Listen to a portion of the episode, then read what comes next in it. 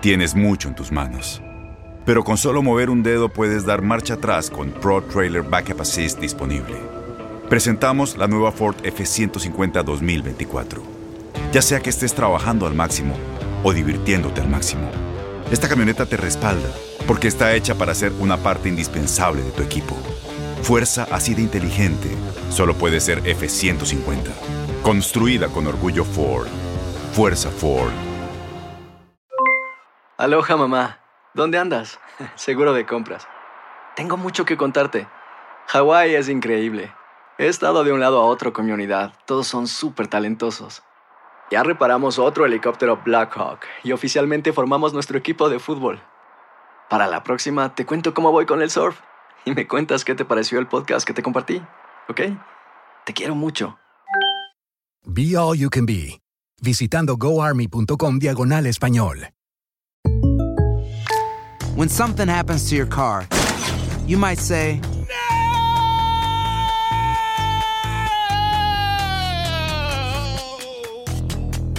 My car. but what you really need to say is something that can actually help. Like a good neighbor, State Farm is there. And just like that, State Farm is there to help you file your claim right on the State Farm mobile app. So just remember, like a good neighbor, State Farm is there. State Farm, Bloomington, Illinois. Boost Mobile tiene una gran oferta para que aproveches tu reembolso de impuestos al máximo y te mantengas conectado. Al cambiarte a Boost, recibe un 50% de descuento en tu primer mes de datos ilimitados. O, con un plan ilimitado de 40 dólares, llévate un Samsung Galaxy A15 5G por $39.99. Obtén los mejores teléfonos en las redes 5G más grandes del país. Con Boost Mobile, cambiarse es fácil. Solo visita boostmobile.com. Boost Mobile, sin miedo al éxito. Para clientes nuevos y solamente en línea, requiere AroPay. 50% de descuento en el primer mes requiere un plan de 25 dólares al mes. Aplican otras restricciones. Visita boostmobile.com para detalles.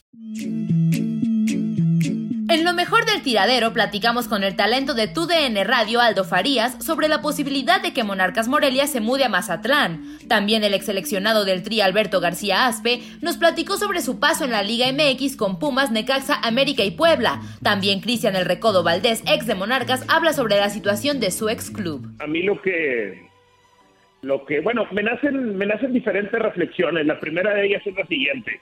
De repente creemos que esto no, no nos puede pasar a nosotros o que no le puede pasar a nuestra ciudad, a nuestros equipos, etcétera. Y sí puede pasar. Y ahora que la liga se está americanizando tanto, que cada vez nos parecemos más a una liga americana, vamos agarrando formatos de, tenemos el formato de playoff igual que ellos, ya no tenemos el descenso igual que las ligas americanas, cada vez más cercanía a la MLS. Eh, ¿Por qué no pensar que, que, esto es, ¿cómo lo puedo decir? A lo mejor es el inicio solamente y se van a empezar a mudar otros equipos también. En la NFL, si tú le hubieras dicho hace años a un aficionado de los Raiders que se iban a mudar, o de Cleveland en su momento, o de los Carneros en varias ocasiones, o de los Cargadores de San Diego, y se han mudado. Dices, esto, esto es algo que hoy vemos y, y a mí me, me, me causa, es imposible que no me cause cierta tristeza ver hoy a los aficionados de Monarcas desamparados, con tantas preguntas, desprotegidos, y a la distancia lo vemos, pero realmente qué tan lejos está de que esto pudiera llegarle a pasar a otros equipos del fútbol mexicano, yo no lo veo tan lejos. No, yo quería platicar pues de del arraigo, ¿no? Que, que, digo, la afición ya salió a manifestarse. Creo que no, no, es justo quitarle a una ciudad su equipo, si bien dices, se está americanizando el fútbol mexicano, pero ¿por qué, ¿por qué hacer eso? Entiendo que es un negocio, pero es como, por ejemplo, si, no sé, a Guadalajara le quitaran Chivas. Yo sé que es muy, o sea, no, no va a pasar nunca, pero, pues, o al menos no pronto, pero pues ¿por qué hacerle eso a la afición después de que se lograron quedar en primera estoy- división con el gol que escuchábamos en Ruidí- de Ruidías? A mí no a mí no me gusta lo que está sucediendo. Yo yo yo estoy yo estoy de tu lado en ese punto. Yo creo que tendría que existir un poco de mayores seguros por así decirlo para que un movimiento como este no se pudiera hacer de esa manera. De hecho hoy lo, lo pongo si bueno creo que no hay ningún problema en en mi columna. Hoy que escribo para el grupo Reforma hablo un poquito sobre sobre ese sentir de la gente hoy de Morelia y de cómo en general Morelia o Michoacán está rodeado de todas estas como situaciones contradictorias de cómo, eh, a ver, este, este es el máximo exportador de aguacate en el mundo, caray. Acaban de batir un récord de eh, exportación de aguacate a un supertazón en el pasado Super Bowl. Pero de alguna manera, esa riqueza natural, como sucede en muchos otros lugares del mundo, no se ve reflejada en la riqueza del humano, desafortunadamente. Pues es como si siempre tuvieran esta situación de tener que vivir ese tipo de injusticia, caray. Y hoy les está tocando en el fútbol. Y de alguna manera, una ciudad creo que muy olvidada y que está presente en muchos de nuestros hogares a través de un producto como el aguacate y a través en muchos otros lugares, por ejemplo, creo que hay 5 millones de michoacanos en Estados Unidos, si no me falla, ustedes deben saberlo mejor que yo, 4 o 5 millones, algo así. Pues está muy cerca de nosotros, muy olvidada. El fútbol logra poner esos lugares en el mapa. El fútbol les da vida, les da luz, hacen que volteemos a ellos de vez en cuando y nos enteremos qué pase. Y de repente viene, llegan a una semifinal como llegaron hace poco y, es, y, es, y es lamentable que todo eso se vaya a perder de, esa manera. Pero insisto, yo, advierto que creo que puede ser lo que sucede en el fútbol mexicano en los próximos años. No me sorprendería que le pasara a más equipos. Helio, gusto saludarte, muy buenos días. Mira, a mí me tocó la oportunidad de representar al equipo de los Ates del Morelia en un momento. Eh, Atlético Morelia era el nombre. En el Pro de 85 y en el México 86. Y la verdad, cada domingo para la gente de Morelia era una fiesta ir al estadio al Venustiano Carranza, anteriormente a lo que ahora es el, el Morelos, el estadio Morelos. Y la verdad que la felicidad de la gente se manifestaba, tú los observabas, cómo esperaban el fin de semana para ir a ver a los Ates del Morelia, enfrentar al América, enfrentar a la, al Cruz Azul, enfrentar al Atlante, enfrentar a los rivales de la- las otras ciudades de la República Mexicana con una alegría importantísima, algo que va a perder esa gente de Morelia. Para mí es muy triste esta noticia, ¿eh? Es muy triste, yo con, con- concuerdo contigo. Concuerdo, concuerdo en eso. Es, es, es más allá, es más allá. De repente batallamos a, a personas que no están muy ligadas al fútbol, de repente batallan para entender que el impacto del fútbol va más allá de lo que sucede en lo deportivo. Y es, y es, un, es un ejemplo muy claro ahora en Morelia. La otra cosa que también a mí me nace para pensar, a ver qué, qué piensan ustedes, esto no lo he compartido con, con, con otros colegas o otras personas en general. Eh, a ver, tienen un superestadio en Mazatlán. Es un estadio de primera división. Entiendo que tiene cierta tecnología arriba del promedio de los estadios en la Liga MX. El estadio tiene la capacidad necesaria, etcétera. El estadio no se construyó de la noche a la mañana. Ya sabíamos, ya habíamos visto noticias, ya habíamos hablado de él un poco. Están construyendo un estadio en Mazatlán, etcétera. A lo que voy es que esto explota, por así decirlo, desde el punto de los medios de comunicación. Yo nunca he entendido esta cultura, yo nunca he entendido esta cultura del silencio que tienen los dirigentes en México. Mira, si van a hacer cosas que son antipopulares, etcétera, yo soy de la idea que al menos la gente o el consumidor agradece, agradece que se lo digan de frente, agradece que se lo digan honestamente. Creo que ellos creen que escondiendo la información o manteniendo todo lo que hacen atrás del telón eh, les ayuda, pero a mi parecer les perjudica, porque hoy explotan el noticio de la nada y repito, esto es imposible que se haya dado de la nada. O sea, si se estaba construyendo ese estadio de fútbol, ¿por qué no se nos está informando como sucede si en Estados Unidos están construyendo un estadio de repente en, no sé, en Portland? Como pasó en Miami, se Helio, entiende, ¿no? se entiende para pasó qué en es, Miami. ¿no? Sí. Eh, eh, ¿Y por, por qué en México no, no tenemos esa transparencia? ¿Por qué en México no se le dice, eh, no estoy hablando de nosotros como periodistas, sino en general, todos los que estamos afuera de los directivos, ¿por qué no son más transparentes y por qué no se nos va informando de lo que está sucediendo con la liga? El otro día este, hablaba yo de transparencia en una columna y me escribía alguien muy inteligente. Me dice, bueno, porque a lo mejor ni ellos saben qué está pasando, ¿sabes? Existe esa posibilidad que no, bueno, no puedo ser transparente contigo porque voy casi al día, me explico, los planes van cambiando constantemente y estamos en un constante caos que, que creo que deben de ordenar pronto. Sí, de acuerdo. Te mando un fuerte abrazo, Aldo. Ahorita eh, viendo imágenes de ayer de la afición de Monarcas Morelia, pues es inevitable que no te dé coraje, ¿no? O sea, tú entiendes que esto es un negocio, tú bien lo recalcaste, pero es inevitable que, que, una historia así se le falte el respeto, este, y sobre todo viendo las imágenes de la gente llorando, este, sobre todo los, los mayores, ¿no? Con todo respeto lo digo. Los niños a lo mejor tal vez no, no, no se han apasionado tanto con sus colores, pero los señores ya de, de 40, 60, los de 30, que han seguido Monarcas durante mucho tiempo, que han sufrido con el equipo, que han gozado, sí es lamentable ver esas imágenes. Totalmente, yo, yo insisto, eh, en, en, algo como esto, una decisión así, las formas son fundamentales. Hoy la gente de Morelia está en una especie como de resignación, incertidumbre, ¿Por qué nadie le está hablando a esa gente? ¿Por qué no hay una postura oficial de la liga para cuidar a sus aficionados o agradecer a sus aficionados? Si ya no les van a dar nada porque en Morelia ya no va a haber fútbol y el fútbol va a estar en Mazatlán, al menos sean agradecidos y traten al público como se merece. Simplemente eso, ofrezcan una explicación sensata. Denle certidumbre a la gente sobre lo que va a suceder. Certidumbre no es una la certidumbre es muy importante, pero no es bueno o malo. O sea, le puedes decir también que su equipo se va a ir, pero es mejor que lo sepan y que, y que alguien se los diga a que se enteren de la nada y hoy estén viviendo todo esto.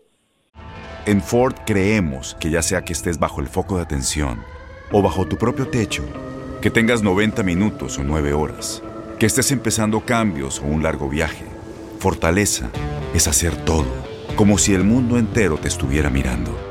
Presentamos la nueva Ford F150 2024.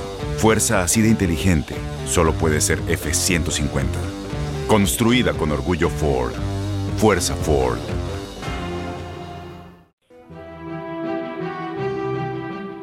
Liderazgo dentro y fuera de la cancha era fantástico. Aquí viene Alberto García, se dispara, ¡gol! ¡Alberto García! Sorprendió al arquero Dilmar Cruz cuando todavía no llegamos al minuto 2. Le pega con efecto, pegado. Y México está haciendo el primer gol. Un profesional de pies a cabeza. Al borde del área, balón atrás a García Aspe. Le llega la zurda. Tira García Aspe. Parecía el gol de Pumas. La jugó bien Pumas y Chávez hace una gran desviada una mano. García. Alberto García Aspe Mena nace el 11 de mayo de 1967 en la Ciudad de México. Aspe defendió las playeras de Pumas, equipo con el que debutó en 1984, Necaxa, América, Puebla y River Plate de Argentina. Jardín, Memo Vázquez, pero todo en la media cancha. Ahora por el centro, sí, a García Aspe. Con la izquierda, lo van a dejar. ¡Gol! ¡Gol! Y lo dejaron y lo aprovechó tenía tres o cuatro jugadas buscando ese perfil. Beto García, vean ustedes qué riflazo sacó por esa izquierda de la que ya le habíamos hablado a usted. Ahí está. Su debut en la selección nacional fue el 26 de abril de 1988 en una victoria de 4 por 1 contra Honduras. Ha jugado en 109 partidos para su país, anotando 21 goles. Además, García Aspe jugó en tres Copas Mundiales 1994, 1998 y 2002. Ahí está Galindo, Hugo Sánchez dentro del área, buen pase. ¡Alberto! ¡Gol! México! ¡Alberto García Aspe! Aparece y la pone pegada al poste. ¿Qué pasa? Le toca uno al espacio, llega el y la manda al fondo. Ganó cuatro campeonatos a nivel profesional. Como detalle curioso, el único penal que falló en su carrera fue en los octavos de final de la Copa del Mundo en Estados Unidos en la serie de penales contra Bulgaria. Él es Alberto García Aspe, nuestro invitado en el tiradero. Lo va a tirar Alberto García Aspe. Ambriz va a pedir la tarjeta al árbitro. El árbitro dice salga del área. Es Alberto García Aspe, posibilidad, peligro de gol. Acaba el veto. Atención, dispara. ¡Gol de Alberto García Aspe! México gana 1 por 0. Alberto García Aspe engaña al arquero, la manda al fondo.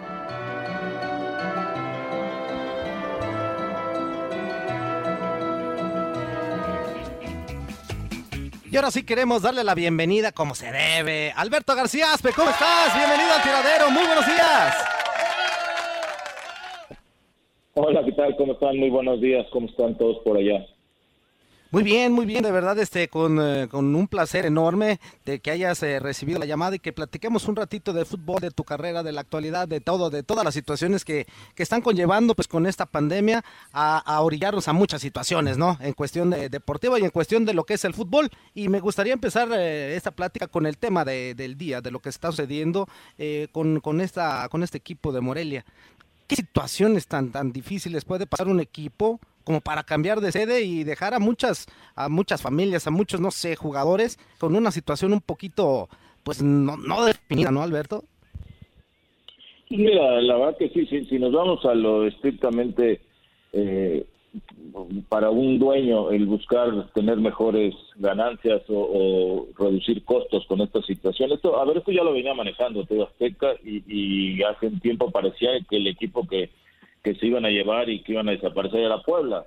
A, final de cuentas resultó que, que es el Morelia, sí es una tristeza, a mí me tocó jugar todavía en el Venustiano Carranza, en ese estadio anterior, inaugurar después lo que fue este nuevo estadio cuando con Pumas en 90-91 ahí jugamos la primera fase de la liguilla y después llegamos hasta la final y, nos coronamos campeones. Entonces, eh, sí es doloroso, yo creo que para una afición que, que le fue muy fiel a, esta institución, con grandes jugadores que pasaron por, por los Ates del Morelia primero, después por los Monarcas de Morelia, y, bueno, es una desgracia pero, pero bueno, esto ya lo venía maquilando TV Azteca y, a final de cuentas en este torneo se da toda la situación como tú lo, como lo nombrabas perfectamente, la pandemia, que, que bueno, se vienen momentos difíciles también para, el fútbol mexicano y para el fútbol internacional en todos aspectos y, para el mundo, ¿no? Después de, esta pandemia económicamente creo que, que todos vamos a sufrir un poco. Alberto, muy buenos días, ¿cómo estás? Soy Zuli, soy Javier Ledesma saludándote como siempre. Y dentro de tu trayectoria, la verdad que muy interesante y sobre todo competitiva, me gustaría que nos platicaras un poquito la experiencia que tuviste en Argentina como jugador. Hola, ¿qué tal, Chuli? ¿Cómo estás? Te mando un abrazo. Eh, y, bueno, la, experiencia que tuve eh, en Argentina, bueno, pues la no, futbolísticamente la no fue muy agradable, pero pero fue una experiencia que no me arrepiento, eh, que me ayudó muchísimo, principalmente en el plano personal, en el plano familiar. Eh, yo estaba para irme desde el Mundial, después del Mundial 94 a Italia, después en, esa misma eh, ocasión donde yo voy a Argentina también tenía opción para irme a España, pero bueno, a final de todo acabé en Argentina en una gran institución como River Plate y desgraciadamente las cosas no, no funcionaron, pero pero bueno, fue un aprendizaje muy grande para mí. Eh, conviví con, con muy buenos jugadores, que después, bueno, hoy los sigo considerando buenos amigos también. Y, fue una experiencia que desgraciadamente hubiera encantado que fuera diferente en lo futbolístico, pero bueno, no se dio y fue un gran aprendizaje para mí. ¿Qué tal, Beto? ¿Cómo estás? Te saluda Andrea Martínez. Dentro de tu trayectoria estuviste con Pumas y estuviste con América. ¿Qué significó para ti estar en dos de los cuatro grandes del fútbol mexicano? Ah, pues muy importante, ¿no? Diferentes etapas. ¿Qué tal, Andrea? Primero, perdón, saludarte. Eh, y, bueno, a ver, Pumas fue mi escuela, ahí arranqué desde las fuerzas básicas, eh, fue donde me hice totalmente, donde aprendí cómo ir a, a la escuela, a la primaria, a la secundaria, para después ya en otros equipos poder consolidarte. Eh, Pumas fue, eh, la verdad que importantísimo para mí. Eh, tú recordarás que en nuestra época era la cantera más importante del fútbol mexicano. Y, bueno, fue maravilloso poder defender casi 10 años esa institución. Al final poderme ir campeón ganándole al América en mi tercera final que, había enfrentado. Y después yo paso a Necaxa, lo de River y, después se da lo de América, pero por supuesto que lo de América, a ver, defender una institución tan importante como América fue una experiencia también eh, muy agradable en todos los aspectos, eh, porque nos tocó jugar la primera Libertadores eh, con este equipo, defender esos colores, la afición, la verdad que, que lo disfruté también muchísimo, ¿no? Entonces, para mí siempre fue muy agradable. Son diferentes etapas eh, totalmente, porque uno fue mi inicio, el otro ya era cuando ya había ido a dos mundiales, eh, defendiendo esta camiseta del América, ya mucho más maduro, pero, pero bueno, fueron dos experiencias sensacionales. Señor Alberto García le mando un fuerte abrazo. Toño Murillo, gracias por tomar la llamada. Y usted fue un líder indiscutiblemente dentro y fuera del terreno de juego. Este, ¿Usted cree eh, que hace falta líderes en la selección nacional actualmente? O sea, usted le tocó una camada, por supuesto, la del 94, que para mí fue de las mejores selecciones, la del 98, que había muchos eh, personajes que eran fuertes, ¿no? Este, que hablaban fuerte, que tenían jerarquía. Indiscutiblemente usted era uno de ellos. ¿Cree que actualmente le faltan líderes a la selección nacional? Mira, Toño, eh, yo creo que sí hay líderes. Lo que pasa que en nuestra época eran, como tú lo comentabas, había muchísimos jugadores de personalidad, de liderazgo. Eh, a lo mejor un 70% tenían eso, esas cualidades, ¿no? Y era muy importante. De repente no ves tantos en una camada. Eh, en la actualidad sí veo que hay algunos líderes, pero sí sí le faltarían más, ¿no? A lo mejor. Eh, pero bueno, eh, también hay que ver cómo se maneja el liderazgo, ¿no? Y de repente uno ni cuenta, hay diferentes liderazgos, hay unos que se notan más y otros a lo mejor que no, no tienen que estarse notando mucho, sino con su trabajo, con en, el vestidor, en, en, muchas otras cosas tienen ese liderazgo. Yo creo que sí hay jugadores importantes, aunque sí me gustaría que hubiera más. ¿no? Alberto, este, sin duda alguna dentro de tu carrera, algo que no sé si fue para ti un parteaguas o no, ese paso que tuviste por Necaxa en un equipo que fue y, que marcó pues totalmente una época, ¿no? Llamado el, equipo de la, de la década, eh, ganaste tres, cuatro campeonatos, campeón de campeones, eh, de, liga, o sea, y ganaste todo literalmente ahí con el Necaxa. Sí, la verdad que sí, a ver, para mí eso fue una etapa, fue una etapa maravillosa porque aparte yo llego, como comento, después del campeonato de Pumas de 90-91, eh, pues en, Pumas así se manejaba, terminabas eh, cierto tiempo de, estar, de consolidarte y después te tenían que vender.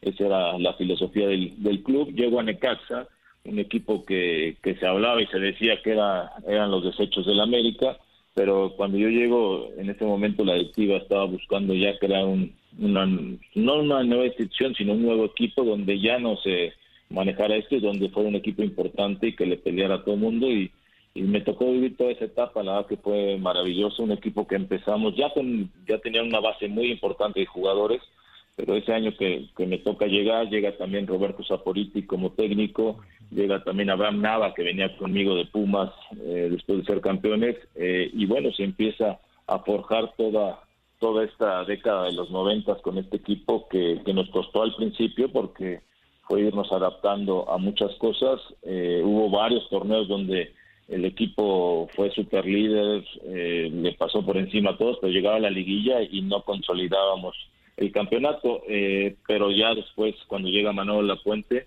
fue cuando empezamos a, a poder ya, eh, así que ganar los títulos, no solo hacer buenas temporadas, sino también ya conseguir los títulos. Y, y bueno, y Necaxa se, se consolida y, llega a ser ese equipo de los noventas, de la década de los noventas, el más importante, un equipo que, empezó de menos a más y que después yo lo considero como una familia. Para mí fue una etapa maravillosa porque fueron también como siete años donde ganamos, como tú lo comentas, todo, ¿no? Nos tocó primero sufrir un poquito eh, y, no conseguir, eh, ahora sí que lo más importante que era el título, pero después se fue consolidando el equipo en todos los aspectos y, y bueno, yo como no voy a recordar que apenas ahora se están cumpliendo 25 años, se van a cumplir 25 años de este título que le ganamos a Cruz Azul en 94-95.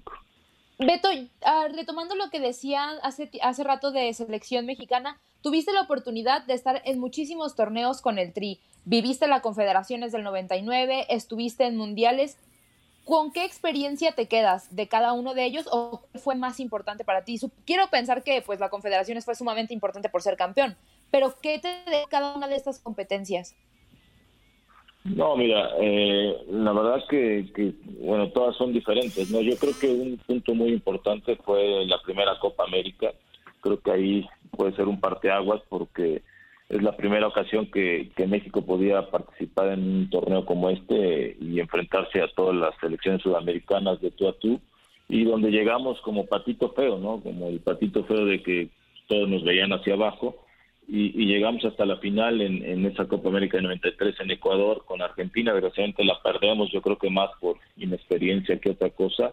Fue un partido muy parejo eh, y fue algo muy importante para México. Después vino la Copa Libertadores ya a nivel de clubes, entonces, pero a nivel selección creo que el poder empezar a participar en Copa América eh, le permitió al, futbolista mexicano darse cuenta que, que podía competir con cualquier selección de Sudamérica de tú a tú y buscar ganarle y, buscar ser campeón. Y, bueno, creo que eso fue muy importante. Después, ¿qué te puedo decir de las eliminatorias que me tocaron vivir muchísimas, muchísimas eliminatorias diferentes, con diferentes selecciones? Y obviamente lo que tú comentas, ¿no? La confederación es que, que fue muy importante, que veníamos primero de una Copa América, después fueron dos o como dos meses de concentración, porque primero fuimos a Paraguay a la Copa América, después regresamos a jugar las confederaciones, pero el poder levantar el título de la Confederaciones en el Estadio Azteca con contra Brasil, eh, con toda nuestra afición, la verdad que sí fue un momento muy importante. Eh, son diferentes etapas, pero pero todas las disfrutamos y fueron muy importantes. Eh, en, pero sí te pondría a lo mejor, porque veníamos aparte de un castigo, si le recordarán, del 90 de los cachirules que no pudieron ir al Mundial de Italia 90 y, bueno, la gente estaba ávida de, ver una selección y, empezamos con eliminatorias en el 92, después la Copa América 93 y el Mundial 94. Creo que fue una etapa maravillosa.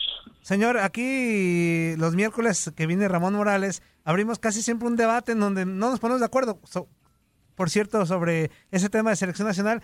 ¿Qué selección fue mejor, si la del 94, la del 98 o la del 2002? Usted que estuvo en esas tres, que nos pueda platicar un poquito ¿Cuál le gustó más? Los tres coincidimos en que se hizo eh, un fútbol muy bueno, este, en unos más espectacular que en otros. Pero usted cómo podría definir esos tres mundiales que le tocó participar y si nos puede decir cuál fue mejor para usted. Es complicado, la verdad es muy complicado el, estar haciendo comparaciones. La verdad creo que fueron tres muy buenas elecciones. Eh, eh, yo te puedo decir, a ver, la de 94 veníamos de lo ya de, de la Copa América 93, ya un equipo muy bien armado. Eh, la de 98, pues, habíamos tenido la primera etapa con Bora y después llegó Manuel Lafuente para ya eh, ir al Mundial de 98.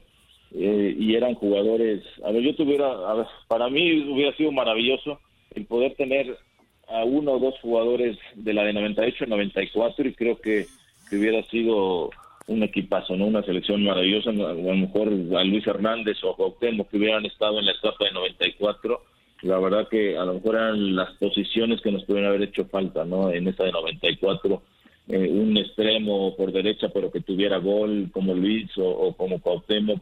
Eh, pero bueno, eh, no, se dio y, después en 98 hubo una muy buena camada también de jugadores, entonces fue entre jóvenes y ya jugadores de experiencia que, que amalgamó esta selección, que también fue, la verdad que es bien complicado, la de 2002 también tuvo una muy buena primera etapa en el Mundial. Eh, entonces, hijo, es muy, muy complicado decir cuál fue mejor, ¿no? Eso es mejor se los dejo a ustedes, ¿no?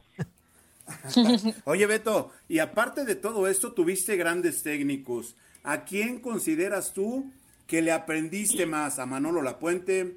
¿A Antonio, a Ricardo Antonio Lavolpe? ¿A Mejía Barón? ¿A quién consideras tú como un hombre que influyó para que tú pudieras tener esa capacidad y esa calidad al momento de estar dentro del terreno de juego? Mira, eh, yo creo que, a ver, yo me quedo con, con Miguel, que fue importantísimo, Miguel Mejía Barón, eh, para mí porque me conoció desde, desde muy niño, ¿no? Desde muy chico. Eh, él manejaba, ahora sí que era como el director deportivo en, en Pumas cuando yo empezaba, y, y, bueno, me fue llevando, después lo tuve de técnico ya en el primer equipo también, y me ayudó muchísimo a crecer como jugador. Eh, me hizo sufrir muchas veces, pero a ver, yo era un jugador que, me gustaba ir hacia el frente y no me gustaba defender mucho eh, y él me hizo que, tomara y que aprendiera a que también tenía que recuperar la pelota y hacerme un jugador mucho más completo. Eh, entonces creo que fue un jugador, ahora sí que te puedo decir, como mi mentor en, en el fútbol, fue importantísimo en toda mi carrera y, y Manolo Lapuente también. Manolo Lapuente ya en otra etapa de, mi carrera, eh, él fue el que me hace y me convence de, de jugar. Yo era, a ver, yo empecé en el fútbol de extremo izquierdo, después ya me hice medio volante eh, cuando debuté en primera división o desde un año antes. Y, y Manolo me convence de, que tenía que jugar en, ya como ese segundo contención con salida, eh, que a mí no me convencía mucho, eh, pero bueno, él acabó convenciéndome cuando apenas iniciaba esa posición de jugar con dos contenciones, uno más fijo y el, el de salida. Y, y, bueno, aprendí a jugar esa posición y la verdad me ayudó muchísimo eh, en muchos aspectos. Yo pensé que ya jugando como segundo contención no iba a tener llegada y no iba a poder hacer goles. Y, al contrario, es una posición donde tienes más facilidad porque llegaba sin marca de atrás, eh, de frente siempre. Entonces me adapté y la verdad son dos técnicos que yo creo que son los dos técnicos más importantes en mi carrera.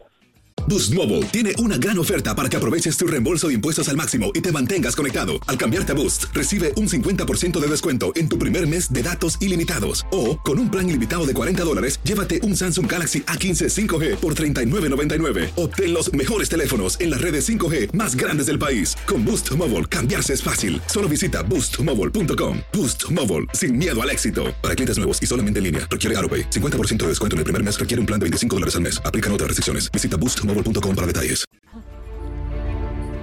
Su entrega en la cancha era inigualable. Este disparo, golazo.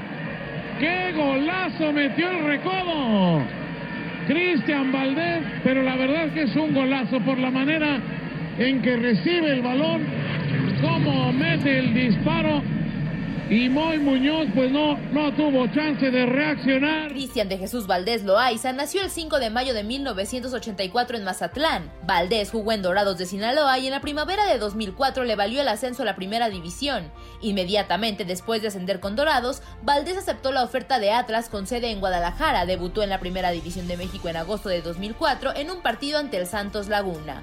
En enero de 2009, Valdés fue cedido a Jaguares de Chiapas. Con el Club Naranja tuvo grandes actuaciones que le valieron para ser considerado capitán del equipo, donde jugó un total de 106 partidos y anotó 7 goles, siendo esa su mayor cantidad de goles en un club como profesional. El 12 de diciembre de 2011 se hace oficial el traspaso del Recodo a Monarcas Morelia. Con el cuadro michoacano adquirió un gran nivel de juego al lado del colombiano Aldo Leao Ramírez, que hicieron del medio campo moreliano uno de los mejores del fútbol mexicano y ganándose el cariño de la afición e incluso fungiendo en algunos partidos como capitán. Con el equipo purépecha ha jugado un total de 95 partidos y anotado 3 goles. Valdés también tuvo un paso por Puebla, León Veracruz y Leones Negros. Actualmente es jugador de los Jaguares de Jalisco, equipo de la Liga del Balompié Mexicano.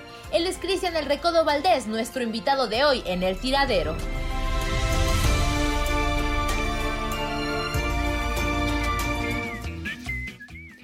Bueno, pues le damos la bienvenida a Cristian El Recodo Valdés. Amigo, ¿cómo estás? Bienvenido al tiradero. Muy buenos días, tío. Eh, muchas gracias por el, el, opening, ¿no? La verdad me, me entretuve bastante y me recordar cosas muy bonitas. Oye, amigo, eh, empezar a platicar esta situación de, de, Morelia. Tú jugaste en Monarcas, tú vives en Mazatlán. ¿Qué mezcla de sentimientos te trae esta situación? Se va Morelia de, de donde estaba y, se, y llega con un nuevo nombre, con nuevo estadio, con, con nuevo todo, todo a Mazatlán. Platícanos acerca de esto. Bueno, este, bueno, sí me tocó jugar en, en, Morelia bastante tiempo, en Monarcas. Ahora yo estoy viviendo en Guadalajara, pero bueno, voy y me doy mis visitas a Mazatlán. Soy de allá y de allá, allá está mi familia, mi papá, mis hermanos. Entonces voy, aparte de, eh, además me gusta muchísimo ir a, a aquellos lugares, entonces eh, todo, todo, toda esta coincidencia, lo único que me, que me da tristeza, en dado caso de que se confirme que ya es más que obvio, es que, que se prescindiría de una plaza importantísima como lo es Morelia, ¿no? Una ciudad muy bonita donde la gente apoya bastante, hay mucha identidad con el equipo. Y lo que me llama mucho la atención es este tipo de expansión a lugares donde no ha habido fútbol profesional, eh, sobre todo de alto nivel, como una primera división, un ascenso, eso me llama muchísimo la atención y la gente de Mazatlán está extasiada, está esperando que, que se haga oficial y, y es impresionante la cantidad de mensajes que me han llegado de amistades o de gente que no conozco preguntándome si es cierto les digo, ojalá que sea cierto, pero ojalá que no sea Morelia que se vale. ¿Qué tal, Reco? ¿Cómo estás? Te saluda Andrea. Eh, yo quería, bueno, quiero, eh, ¿cómo es el arraigo de la afición de Monarcas? Y además tú conoces bien Mazatlán, conoces bien esa región. ¿Cómo le, ven, le viene la llegada de un equipo de primera división en caso de que esto se confirme? ¿Qué tal, qué tal, Andy? Este, muy buenos días. Este, no, mira, eh, la gente piensa que ya es puro béisbol. La realidad es que Mazatlán es una plaza bastante, bastante futbolera. Yo creo que la cosa iría bien en cuanto al, al apoyo de gente en tribuna, más allá de que quizá estemos ahí con, con algo de restricciones con, en, en cuestión del público por el tema de la pandemia, pero yo creo que la gente sí eh, arroparía y adaptaría el equipo a, de una manera en la cual cuando vaya un equipo como Chivas América, por así decirlo, sí se sentiría la, la, la presión local. ¿Por qué? Porque bueno, la gente estaba tan está tan ávida de, tener un equipo profesional que yo creo que lo van a lo van a arropar bastante. Digo, yo creo que híjole, se, se haría algo tipo este Tijuana, algo tipo el mismo León que recibe equipos grandes y se siente la verdad la presión del, del, del del público eh, local. Yo creo que va a ser así, va a ser una plaza eh, bastante apoyada por la gente de ahí y bueno, cuando vaya América, vaya Chivas, sí va a haber gente que le va a ir, pero no creo que sea como en otras cuestiones que te lo llena el equipo visitante. Cristian, ¿cómo estás? Muy buenos días. Soy Zuli, un gusto saludarte. ¿Con qué playera te identificaste más durante tu trayectoria dentro del fútbol mexicano? ¿Con Atlas? ¿Con Monarcas? ¿Cuál sentiste más? No, bueno, definitivamente la, la camisa que más me, me gustó portar porque, bueno, fue mi, eh, mi, mi sueño, mi meta, eh, que fue la de Atlas, ¿no? Yo siempre quise jugar en Atlas. De hecho, bueno, muy poca gente sabe, mi primer fuerza básica fue, por así decir, eh, fue, Chi- fue Chivas. Pero bueno, yo quería estar en el Atlas y pues tuve que regresarme a Mazatlán y buscar otra otra posibilidad de hacer prueba en Atlas para tratar de quedar y afortunadamente bueno me recibieron a la tercera eh, yo quería era tanto mis ganas que bueno tuve que dejar de lado Chivas para irme a Atlas y después ya el recorrido o, el- o lo que Dios puso en el camino pues me dio para conocer otros clubes donde también me encariñé. Yo creo que el lugar donde más disfruté jugar fue con Jaguares. Y el lugar donde creo que encontré más estabilidad y madurez fue con Morelia. Entonces así lo defino eh, así lo defino pero yo creo que nada me va a dar más gusto que, que haber portado la camisa del Atlas. Cristian, eh, ¿cuál es la actualidad ahorita del recodo? Bueno, ahorita estoy eh, esperando alguna oportunidad. Digo, ya tengo mi curso de entrenador y estoy tocando algunas puertas para tratar de arrancar en esa cuestión. Algunos proyectos ahí con la nueva liga de, de balompié que por ahí me están invitando el equipo de acá de, Guadalajara eh, a, unas pláticas. Bueno, es lo que se está, se está haciendo ahorita porque todo está detenido. Y pues ahí estamos tocando puertas esperando a ver cuál se puede abrir ahora con lo que va a Mazatlán. Lo único que me da coraje es que no hubieran tomado esta decisión hace cinco años que estaba yo en Morelia para hacer maletas y irme a, a defender el equipo de mi ciudad, pero bueno, ahora me tocará verlo y me tocará visitar al estadio en alguna ocasión y trato de prepararme en el periodismo deportivo ahí con, con gente que me, que me está echando la mano para aprender en algunos programas que estamos grabando tanto en vivo como bueno vía Zoom y tratamos pues de, de sumarle es algo que me llamó muchísimo la atención, me gustó mucho y ojalá que, que quede lo más cercano lo más cercano posible pero dentro del fútbol. Y si es Oye, polémico, Cristian, pues ¿eh? Si es polémico. ¿Mande? Si es polémico, ¿Mande? sí genera polémica el recodo. No, no, solamente defiendo mi punto de vista, que no es el bueno, pero bueno, lo trato de defender. Y Como tiene que ser, como tiene que ser en los meses de como tiene que ser, ¿verdad, amigo? Pues como somos los de Mazatlán, viejo, la verdad. Oye, amigo, pues este, pues nada más nos queda restarte y pues darte gracias por, por haber eh, recibido esta llamada. El tiempo nos anda comiendo bastante rápido, pero hacerle la invitación para que en otra ocasión platiquemos un poquito más de esta nueva liga que está abriendo. Sí, claro, claro, ahí con muchísimo gusto, digo, no pude ingresar antes allá, la, contestar antes la llamada, estábamos de hecho grabando programa, pero bueno, digo, ya, ya habrá más oportunidades y bueno, el día que me inviten, con muchísimo gusto aquí estaré. Y Andy, queda Claro que sí, la te mandamos un abrazo. Mande, mande, Reco. Ahí todavía te sigo debiendo eso, no, no hemos podido cruzar camino Ah, por sí, todavía tenemos la pero puesta estamos pendientes, pendiente. ¿eh? Cristian, Cristian, Claro, lo haga, Claro, gracias. Esto fue lo mejor del tiradero del podcast. Muchas gracias por escucharnos. No se pierdan el próximo episodio.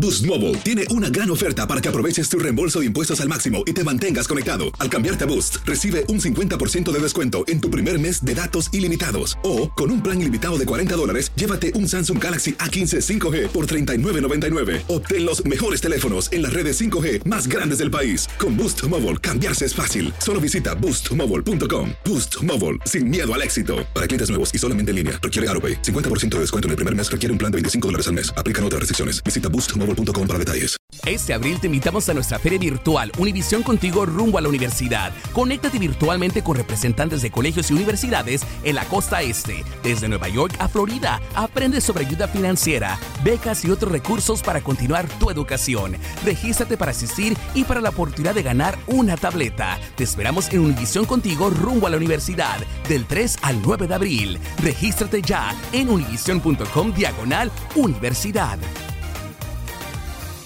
eBay Motors es tu socio seguro. Con trabajo, piezas nuevas y mucha pasión, transformaste una carrocería oxidada con 100.000 millas en un vehículo totalmente singular. Juegos de frenos, faros, lo que necesites, eBay Motors lo tiene. Con Guaranteed Fit de eBay, te aseguras que la pieza le quede a tu carro a la primera o se te devuelve tu dinero. Y a estos precios, ¿qué más llantas sino dinero? Mantén vivo ese espíritu de Ride or Die, baby, en eBay Motors. ebaymotors.com. Solo para artículos elegibles. Se aplican restricciones. Get ahead of postage rate increases this year with Stamps.com. It's like your own personal post office. Sign up with promo code PROGRAM for a four week trial plus free postage and a free digital scale. No long term commitments or contracts. That's Stamps.com code PROGRAM.